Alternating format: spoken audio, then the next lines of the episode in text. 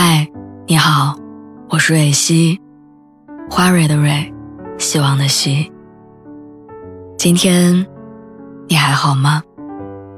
你可以在微信公众号和微博中搜索“蕊希”，每天晚上我都会用一段声音陪你入睡。听完今天的故事，祝你晚安，做个好梦。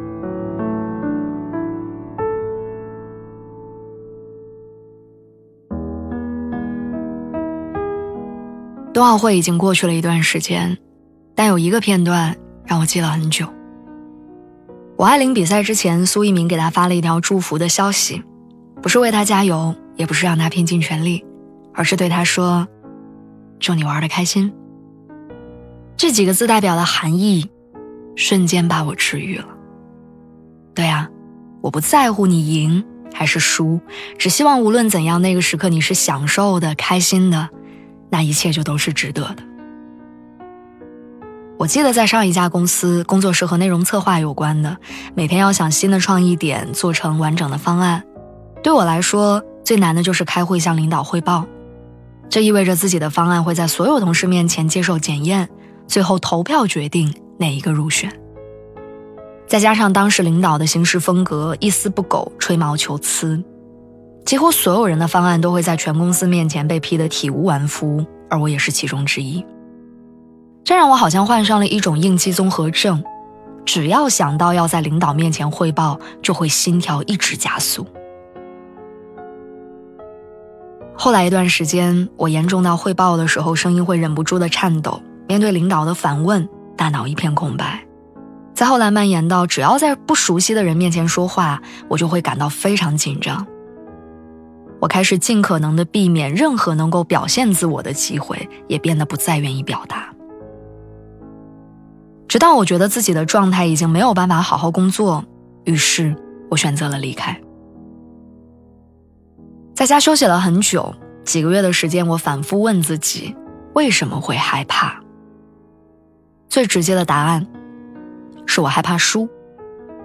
从害怕输蔓延到了害怕表现不好，害怕丢脸。害怕到放弃一切机会，最终我内心的所有斗志被对于失败的恐惧吞没。之前流行过一个词叫做“摆烂”，大概意思是说管他的呢，自暴自弃吧，累了。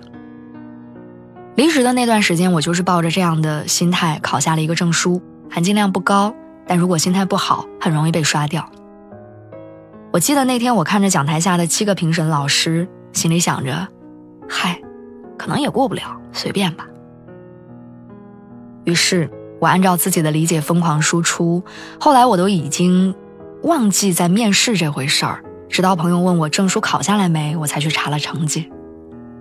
结果，我竟然过了。这件事让我开心又无奈。有时候，当你真正不在乎输赢的时候，才能做到享受这个过程，反倒表现得更好。就像郑渊洁说：“我的体会是，许多成功是蒙的，而许多失败是精心策划的结果。”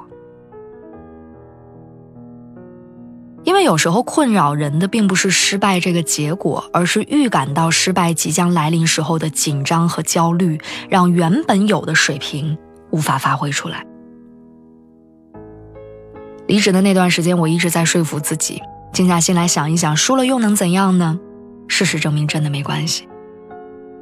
三个月之后，我找到了更好的工作，薪资上了另外一个台阶。重返职场的时候，才发现。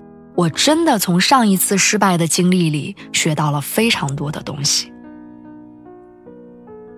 原来失败带给人的成长，远大于赢了本身。我为什么会喜欢苏一鸣对谷爱凌说的那句“祝你玩的开心”？简单的说，就是输赢无法定义意义，而我是否开心，可以定义。正是因为抱着这样的心态，所以谷爱凌才可以在比赛的胜负局当中做出自己从未做过的高难度动作，而苏一鸣也可以说出那句“如果拿不到金牌，那我就享受这个瞬间”。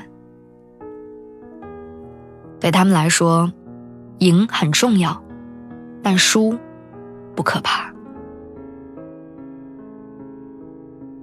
龙樱里有一段话一直激励我：入学考试的问题答案往往只有一个，如果没有找到它，那就是不及格。但人生不一样，人生有很多种正确答案。继续读大学是正确答案，不去也是；热衷运动也是，喜欢音乐也好，和朋友一起玩耍也罢，这些都是正确答案。不要畏惧的活着，不管考上还是没考上，都不要否定自己的可能性。要挺起胸膛，理直气壮的活着。不管是那份你怎么努力都不适合自己的工作。还是百般挽留，最后仍然铁心离开的爱人，你只要想想，你从中获得了什么？如果曾经的你真实的快乐过，而现在的你依旧没有停止过爱自己，那你就不会因为任何一种输而感到悲伤。带着这样的心情去生活，是比赢多少次更有成就感，也更酷的人生。所以，祝你玩的开心。